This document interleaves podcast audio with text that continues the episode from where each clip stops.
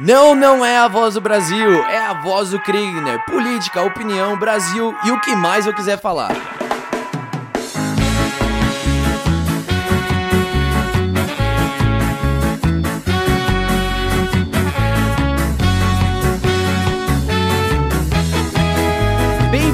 A mais um podcast A Voz do Kriegner, o podcast que nasceu para te deixar mais informado, menos alienado e muito mais interessado em tudo que acontece no seu, no meu, no nosso Brasil varonil. Cara, esse segundo episódio desse nosso podcast tá queimando. Tem muita coisa acontecendo no nosso país nessa última semana, coisas boas e coisas ruins, infelizmente também. Hoje nós vamos falar especificamente sobre a mudança no Ministério da Educação. Nós vamos falar sobre Danilo Gentili, o humorista que vai ver o sol nascer quadrado. E vamos falar também sobre o caso triste e lamentável que aconteceu na última semana no Rio de Janeiro, onde um pai de família foi alvejado com 80 tiros. 80 tiros em direção a um só carro. Esse é um caso lamentável, mas que não pode cair no nosso esquecimento. Precisa ficar vivo na nossa memória para que casos como esse não mais se repitam no nosso país.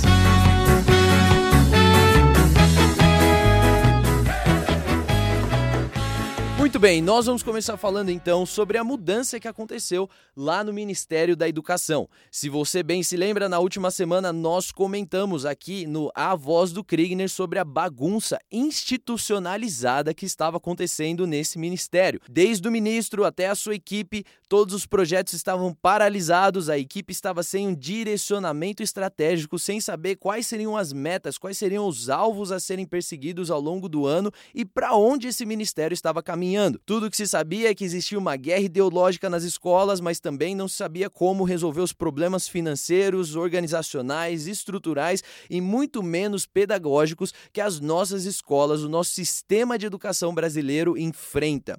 E depois de três meses de é, é, governo do presidente Jair Bolsonaro, o ministro de Educação ainda não havia apresentado um planejamento, ainda não havia apresentado um plano de metas ou minimamente um caminho ao qual seria trabalhado dentro do Ministério de Educação. E foi por isso que o cargo, a cadeira de ministro da Educação no Brasil ficou vaga. Então, o ex-ministro foi demitido pelo presidente Jair Bolsonaro e no lugar dele foi chamado, foi convocado o Abraham Weintraub, que é um economista, é alguém que não necessariamente tem um conhecimento profundo de educação, mas é alguém que entende muito sobre gestão e ao que me parece, é o que nós mais precisamos precisamos hoje na nossa pasta de educação. Alguém que minimamente saiba organizar e saiba fazer a gestão dessa pasta para que ela entregue bons resultados para a sociedade brasileira. O novo ministro, o Weintraub, ele é formado em ciências econômicas pela Universidade de São Paulo. Ele dá aula há muito tempo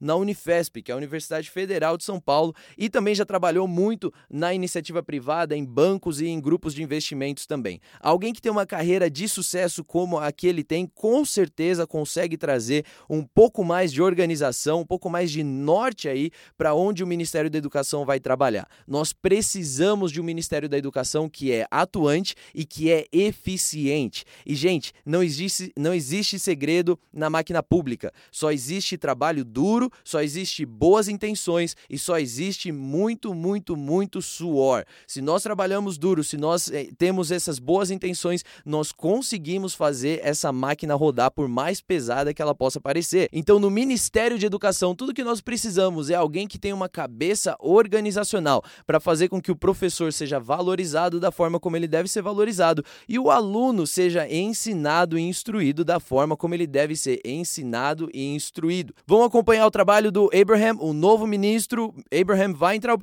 nós estamos torcendo para que ele faça um ótimo trabalho pelo nosso país, porque quem ganha, se ele fizer um ótimo trabalho, somos nós, brasileiros e brasileiras, e são os nossos filhos que vão ser afetados por uma educação, finalmente, por uma educação de qualidade.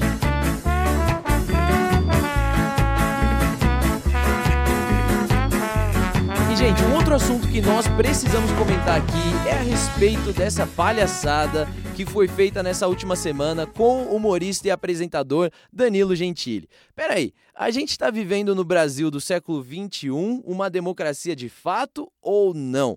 Será que ainda cabe no Brasil de hoje, na sociedade moderna como nós temos hoje, na, em todas essas, em toda a liberdade que nós temos através dos meios de comunicação, tecnologia, todos os avanços, etc. Será que ainda dá, a gente ainda tem espaço para que uma pessoa seja presa por aquilo que ela disse ou pela forma como ela pensa?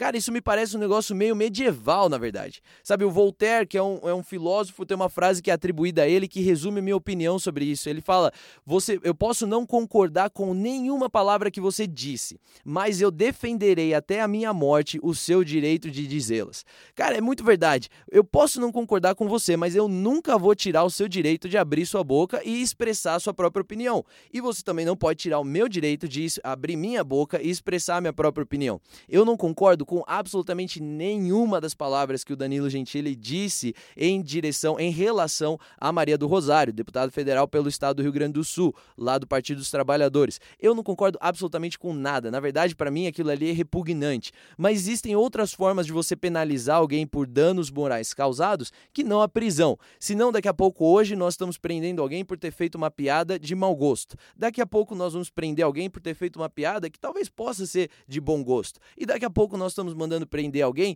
por uma ideologia política ou por, porque ele pensa diferente daquilo que a gente acredita. Isso não é bom para ninguém. Se você é cristão, você não quer que alguém que não seja cristão seja preso. Se você é muçulmano, você não quer que as outras pessoas sejam presas só por não serem muçulmanos. E sabe o que é mais curioso? É que as pessoas que mais defendem. Isso aqui, para mim, é In, é, é, eu não consigo entender. Na verdade, estou até gaguejando aqui porque eu não consigo entender como é que essas pessoas constroem essa linha de pensamento? As pessoas que mais defendem que nós precisamos de uma reforma carcerária, porque nós precisamos, na verdade, de uma reforma nas nossas leis, nós precisamos trabalhar melhor as nossas leis, porque os nossos presídios estão cheios de pessoas que não precisariam estar presas. Essas pessoas são as que mais estão aprovando uma prisão de um humorista apresentador que fez uma piada infeliz contra uma deputada.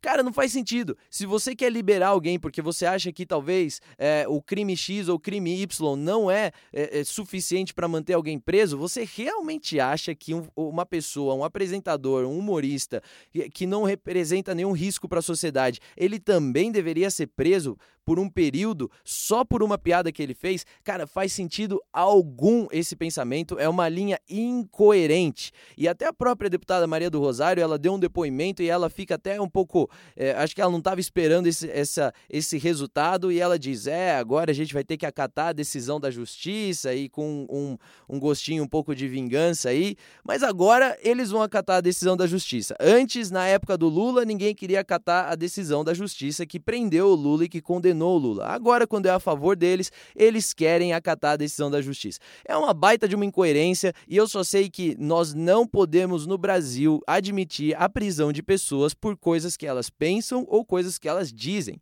Sabe qual que seria se eu fosse juiz? Eu tô longe de ser um juiz, tá? Mas se eu fosse juiz, a, pris... a, a, a punição melhor que eu poderia pensar para o Danilo Gentili é que ele pagasse uma multa no valor referente a todo o dinheiro que ele levantou naquele show em que ele fez a o comentário contra a deputada Maria do Rosário. Se ele pagasse isso, cara, pronto, ele estaria é, é, ele estaria muito pesado para ele, talvez seja até pior do que ficar seis meses na cadeia, mas é uma coisa que traz correção e é muito mais coerente do que você prender alguém por uma piada que foi feita. Não faz sentido algum. Esse foi um ponto baixo, uma bola fora da nossa semana aqui no nosso, no nosso Brasil. Ah, nós tivemos uma bola dentro que foi a, a nomeação, a substituição do ministro da Educação e a gente tem essa bola fora que aconteceu agora com Danilo Gentili e a deputada Maria do Rosário.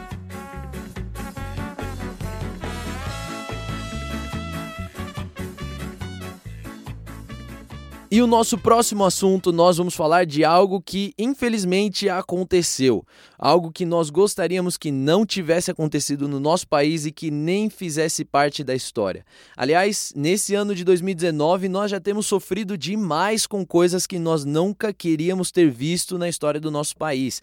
Eu não sei se você concorda comigo, eu acredito que sim, mas, cara, esse ano nós estamos só em abril de 2019, nós já vimos tantas enchentes, tantas tragédias naturais, tantas tragédias provocadas pelo homem, tantas mortes, tantas. Cara, que ano que tá começando assim? Eu espero que tenha acabado por aqui, para que a gente possa aí viver mais oito meses eh, do ano de 2019 só com notícias boas. Mas infelizmente o que aconteceu no Rio de Janeiro na semana passada, em que um pai de família, um músico, foi fuzilado com 80 tiros disparados pelo exército brasileiro. Isso é algo que aconteceu e não pode cair no nosso esquecimento. Não pode cair no esquecimento porque senão vai acontecer de novo. Foi mais um episódio que levantou bastante aí da atenção pública para a respeito da nossa do nosso problema de segurança. Nós sim vivemos num país em que no ano passado 60 mil pessoas foram assassinadas. Mais pessoas morreram no Brasil do que pessoas morreram em toda a guerra, guerra da Síria, que continua em guerra. Quando a gente vê aqueles vídeos de todos os de exércitos, de bombas explodindo, de casas sendo destruídas, etc, isso toca o nosso coração, nos traz comoção, mas cara, isso não é maior do que aquilo que acontece no nosso país, aquilo que acontece no Brasil. Na verdade, isso é algo que tem trazido preocupação para a comunidade internacional e deveria estar trazendo preocupação também para a nossa comunidade brasileira.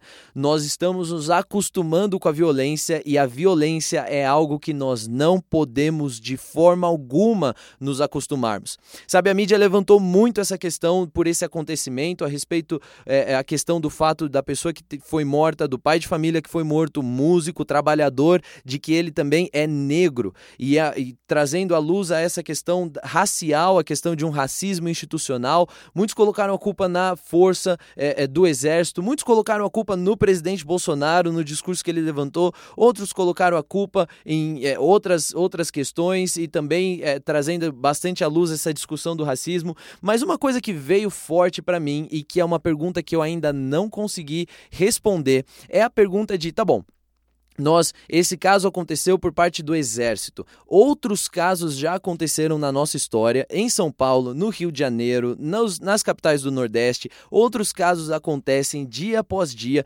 envolvendo as polícias. E algo que tem sido muito propagado recentemente é de que a polícia militar é como uma espécie de inimiga da sociedade. E eu não gosto dessa ideia porque eu acredito que essa ideia não é verdadeira, mas ao mesmo tempo nós nunca ficamos sabendo o porquê ou o que, que a polícia faz, se faz alguma coisa para melhor preparar os policiais e para corrigir esses policiais que acabam fugindo da linha por uma razão ou por outra.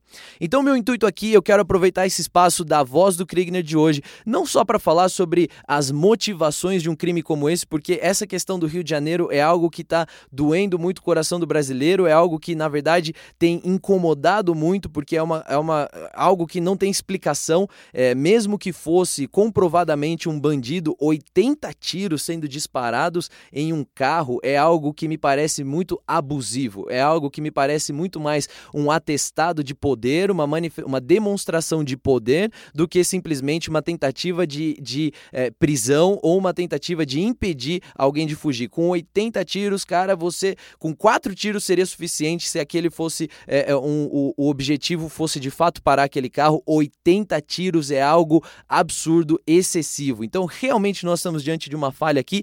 Mas para responder essa pergunta, o que, que, a polícia, a polícia militar aqui no estado de São Paulo, a polícia militar nos outros estados, o que, que a polícia tem feito para trazer uma melhor capacitação, uma saúde mental para que o policial na ponta possa exercer um trabalho de segurança muito mais efetivo e muito mais amigável da sociedade? Para discutir isso, e contar um pouquinho dos bastidores da Polícia Militar e dos desafios da Polícia Militar, eu chamei aqui o Coronel Terra para entrar na linha junto com a gente e conversar um pouquinho mais sobre esse assunto. O Coronel, é, é, o Coronel Terra, Alexandre Terra, ele é Tenente Coronel da Polícia Militar aqui do estado de São Paulo e também preside uma associação chamada PMs de Cristo, que cuida tanto da saúde espiritual quanto da saúde mental de policiais em todo o Brasil. Coronel, muito, muito obrigado pela sua disponibilidade em falar aqui com a gente. É, para a gente é um prazer e, na verdade, muito bom contar com a opinião, sua opinião, que é alguém que não só é, tem conhecimento por ter contato, mas é alguém que está por dentro da corporação, sabe dos desafios da Polícia Militar aqui do estado de São Paulo, sabe dos desafios de vários outros é, estados também, né, pela sua, pelo seu contato aí com as outras corporações ao redor do Brasil. Então, para a gente é um, é um prazer a gente poder ter essa conversa. Muito obrigado. O privilégio é meu. É um prazer estar podendo falar com vocês, viu? Com certeza. Muito bom. Coronel, então, para dar sequência aqui no nosso, naquilo que a gente está conversando, hoje o que a gente vê dentro da mídia brasileira, especialmente à luz do que aconteceu no Rio de Janeiro nas últimas sema na última semana, é, com aquele pai de família que foi assassinado é, pela, né, teve toda aquela operação do Exército Nacional. É, nós vemos muito na mídia uma discussão que é politizada, uma discussão querendo tra trazer a culpa para discursos do presidente, ou trazer a culpa para o sistema da polícia, ou trazer a culpa para in uma infinidade de coisas que, na verdade, não levam para a solução do problema, da solução e a correção da falha. E hoje o que nós vemos é, é uma mídia que está muito mais dedicada em mostrar o problema do que propor a solução ou mostrar o que já está sendo feito. E nós, como cidadãos, a gente gente fica achando que muitas vezes a polícia, ou a, a, a, polícia, quando é envolvida em casos como esse, em que há uma falha ou que há a, o diagnóstico aí de um erro policial, é, a polícia não faz nada. A polícia faz alguma coisa, coronel? O que, que a polícia faz para evitar esse tipo de caso e para corrigir quando eles acontecem? Olha, de maneira geral, a maioria das polícias do Brasil, que a gente tem conhecimento, especialmente aqui do estado de São Paulo, né, as polícias vêm ao longo desses últimos 15 anos é, melhorando muito a questão da gestão pela qualidade especialmente a padronização dos procedimentos, por exemplo, de abordagem a veículos, abordagem a pessoas. Certo. Os policiais têm sido mais treinados, um treinamento muito mais intenso, né? É, isso eu acompanho há bastante tempo. Hum. E a gente observa toda uma preocupação hoje com as padronizações, com a capacitação e com o acompanhamento do dia a dia nas ocorrências, né? Você tem os, os comandantes de patrulha, os comandantes de força de patrulha que estão ali acompanhando no, no calor da ocorrência, né? Hum. Se os policiais estão ou não estão cumprindo, onde tem os erros de procedimentos operacionais, né, para justamente cumprir a proposta que se, é, que se prevê em qualquer empresa, que é a gestão pela qualidade e você evitar que erros aconteçam. Né? Então, quer dizer, tem uma, tipo uma, um acompanhamento contínuo para evitar com que isso tem. aconteça. Com certeza. Elas têm se empenhado demais nesse sentido. E a gente aqui no caso de São Paulo, é, nós demos um salto de qualidade enorme nesse sentido nos hum. últimos 20 anos, é, implantando um, é, toda uma mudança de cultura nessa área de gestão pela qualidade, justamente para se evitar erros de procedimento, para também se acompanhar a questão do equilíbrio do policial. Aí entra a questão da capelania, a questão, nós temos hoje um sistema de saúde mental, né, que não existia a questão de 20 anos atrás, que vem acompanhando aqueles policiais, por exemplo, que é, enfre tem enfrentamentos de ocorrência com morte ou hum. enfrentamentos de ocorrências graves que geram é, que tem alguma consequência psicológica para ele ou para a família dele. Então tem todo um acompanhamento psicológico também. Social, Hoje a polícia faz caso, isso. No, faz, faz isso com muito mais intensidade do que no passado, porque eu acompanhei toda essa história nos últimos 30 anos, né? Sim. Então posso dizer hoje assim que para nós aqui de São Paulo é uma honra a gente ter um sistema próprio de, de gestão de qualidade, de controle do uhum. equilíbrio do policial. Hoje, por exemplo, a polícia acompanha cada policial, é, o nível de letalidade, se ele já teve confrontos ou não teve, que tipo de confronto foi esse, ocorrências graves é, que ele participa, se caso a necessidade ele é afastado do trabalho para ele se recompor psicologicamente, para ele não, né, não, não, não, não criar nele traumas que vão de repente gerar, como aconteceu em muitos lugares do Brasil, policiais desequilibrados ou policiais com problemas que carregaram durante toda a carreira e acabaram se desviando do caminho para até para o caminho do crime, né? Sim. É, da corrupção e do crime, como aconteceu principalmente no Rio de Janeiro e em outros estados do Brasil. Mas aqui em São Paulo, por exemplo, a gente teve esse privilégio de ter esse trabalho todo é, de, de, implantação desse sistema de saúde mental, de uhum. qualidade nos procedimentos e também a capelania voluntária, que no caso até os PMs de Cristo aqui de São Paulo participam de forma integrada com os psicólogos, com os assistentes sociais e com os profissionais que cuidam do sistema de saúde a gente tem também esse lado da capelania voluntária, que é o equilíbrio na parte espiritual também, que hum. acaba sendo inserido aí em questões de tal. Então a gente pode dizer assim que eu acompanho também a questão dos comandantes gerais do Brasil, das polícias é, todos eles estão em conexão e trocam assim boas práticas, né? Que legal. Isso é muito bacana. Então há uma tendência muito grande nas polícias. Já as Forças Armadas não acompanham diretamente, mas a gente sabe também que eles estão se esforçando. Esse caso do Rio foi um uhum. caso realmente é, é, isolado, não é cultura, isso eu conheço muito bem, que eu fui do Exército também brasileiro, meu irmão é do Exército, tenho outro irmão da Marinha, meu pai da Aeronáutica, minha família toda são de militares, então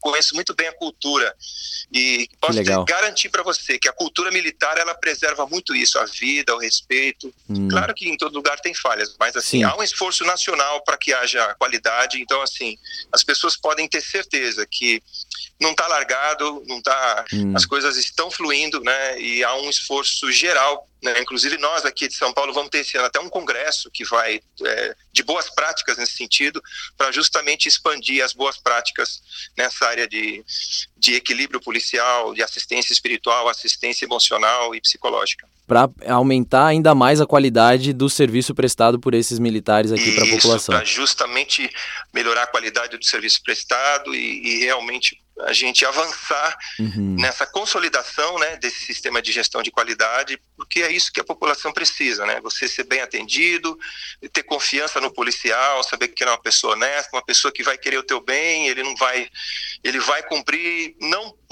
esforço apenas, mas principalmente porque ele tem um senso de missão, né? Ele uhum. sabe que ele está ali como um alguém que, que tem uma missão importante a cumprir para a sociedade. Muito legal, muito legal, Coronel. E recentemente, nessa semana, foi divulgada uma pesquisa pela Folha de São Paulo falando sobre é, que ainda existe uma certa, um certo receio por parte da população, especialmente da população mais pobre é, e, em geral, até da população negra, é, uma imagem negativa em relação à polícia, né? Isso no geral do Brasil, não especificando Estado de São Paulo ou outros estados específicos, mas no geral. É, e, ainda, e essa pesquisa falava bastante sobre a questão, a imagem do policial bom, policial é, mal. E eu, hoje, pelo que o senhor está falando, a gente sabe que a questão não é, a operação não é 100% perfeita, mas mas estão sendo sim feitos os devidos esforços. O senhor mencionou a parte técnica, a parte emocional e também a parte espiritual, para que então é, é, todo, todo, todo é, intervalo aí, todo, na verdade, todo erro seja corrigido, né? É, na sua opinião e na sua experiência, Coronel, o que, que é que diferencia um bom policial de um mau policial?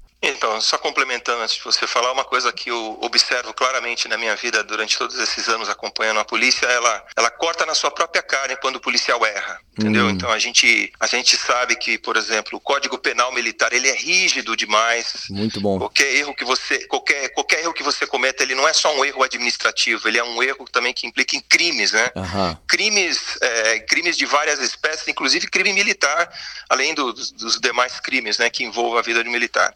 Mas o, o, que, o que diferencia realmente um policial é, é, justamente esse senso de missão. É claro que a maioria dos policiais tem isso, né, a maioria deles, é, só que a gente observa que aqui no Brasil existe ao longo de toda essa história uma, uma, houve uma desvalorização da figura do policial. Então Sim. o policial às vezes ele começa bem a carreira e no meio do caminho ele se perde porque ele acaba se desmotivando, ele acaba não acreditando mais que o sistema de justiça criminal funciona, né, porque ele ali ele é uma peça do sistema, uhum. muitas vezes ele se desmotiva nisso também, e a falta da própria, e aqui eu tenho que dizer, da própria igreja é, de uhum. valorizar. Hoje, por isso que nós estamos hoje com um projeto chamado Polícia e Igreja, que é justamente para a polícia poder exercer o seu protagonismo, valorizando o bom policial, valorizando o serviço policial. Muito bom. E nessa, aproxima, nessa aproximação a gente tem visto resultados maravilhosos porque aí você valoriza e você mantém aquele que, que tem o chamado né, para missão, que hoje em dia não é fácil ser policial no Brasil, né? A pessoa se desgasta demais, né? A gente tem os índices de suicídios dentro da polícia é grande, é, o de policiais que se o tempo todo cometem suicídio. Que, isso. E, e, tem sempre aquela questão que pouca gente sabe, né? O policial quando termina o serviço dele, ele vai para casa, e ele na verdade não termina o serviço, porque ele sabe que se ele for abordado no meio do caminho por alguém, por, ou ele vai passear com a família, é. e o pessoal descobre que ele é policial, o cara mata na frente da, fa da família dele, mata ele, ou é. dentro da casa dele, como já aconteceu diversos casos. Isso são casos assim muito emblemáticos, hum. porque isso tem uma repercussão na tropa muito grande, pô. Se aquele, se, né, claro. quando você morre na frente da sua família por você ser policial, não é porque você é. reagiu, não, só para você ser policial. Isso abala então, toda a corporação. É, então as pessoas não conseguem entender que esse lado também é um lado que mexe muito com o policial, porque afinal de contas ele está dando a vida dele pelo cidadão o tempo todo, inclusive fora do serviço. Com certeza, porque 24 ele acaba horas. tendo que, é, entendeu? Então ele não, ele não é um cara que se desliga com facilidade, uhum. é, principalmente quem está na linha de frente, né? Mas é isso, mas eu creio assim que a gente precisa, nós como brasileiros, entender que hoje existem várias oportunidades muito estratégicas para a gente assumir o protagonismo de valorizar o nosso serviço policial como um todo, né? Muito um bom. desses projetos chama-se projeto Polícia Igreja que o PMs de Cristo está desenvolvendo, né? Uhum. Aqui em São Paulo e a gente está multiplicando isso é, com diversas igrejas engajadas, estamos capacitando pessoas para entender o sistema de segurança, é, poder é, verificar aonde que o jovem, o adulto quer participar dentro dessa ideia de protagonismo, protagonismo comunitário na transformação da segurança pública. Entendeu? Muito legal. Mas, e, Coronel, se alguém que está ouvindo a gente quer fazer parte, talvez, desse projeto, seja liderando uma igreja, um projeto social, alguma coisa do tipo, como que ele pode ficar sabendo mais? Onde ele pode encontrar mais informações desse projeto? O pessoal pode entrar no nosso site dos PMs de Cristo, é pmsdecristo.org.br. É, nós temos o Facebook, temos Instagram, Legal. temos esse ano um grande, temos esse ano um congresso também nacional que quem quiser participar vai poder conhecer muito. Né? Temos, vamos em breve abrir um instituto para cursos é, muito interessantes para área de segurança pública, para as pessoas poderem se especializar e entender aonde elas podem contribuir melhor para influenciar o sistema. Né? Não ficar bom. esperando só o governo, né? a gente ser protagonista e a gente ser proativo como cristãos, cidadãos que, que não ficam esperando, tomam uhum. a atitude de transformar o sistema. Coronel, muito, muito obrigado pela sua participação. Obrigado por ter encontrado tempo aí para responder aqui essas perguntas. Eu confesso que essa era uma pergunta que eu sempre tinha quando eu vi, leio essas notícias e tanta pressão da mídia em cima da, da, da, força policial. E de maneira nenhuma, né? A nossa tentativa é de aliviar aquilo ou, ou, ou minimizar o efeito e, e a, o que aconteceu no Rio de Janeiro, em outros casos onde houve sim falha, mas também é de apresentar uma outra face, que é a face face de quem de fato está trabalhando para que isso não aconteça mais. E a sua participação aqui deixou isso muito mais claro e fez com que a gente possa conhecer esse lado é, é muito mais confiável aí também da, da, da Polícia Militar em, no estado de São Paulo, mas também em outros estados que eu acredito que também tão, estejam replicando esses esforços. Muito obrigado, Coronel. Eu que agradeço, fico à disposição sempre, tá? Deus abençoe a todos vocês. E é isso aí, pessoal. Esse foi mais um A Voz do Kriegner. Nós celebramos alguns avanços, nós lamentamos algumas bolas fora e nós refletimos sobre uma questão que não vai ser resolvida do dia para noite, mas que precisa muito do nosso engajamento como cidadãos. Você que é cidadão, você que é cidadã, brasileiro, brasileira que está me ouvindo aqui, cara, você precisa se engajar naquilo que acontece no seu país. Aqui está uma forma dessa questão de segurança pública. Só de você formar formar sua opinião a respeito deste problema, você já vai contribuir demais para que esse não seja mais um problema nas futuras gerações do Brasil.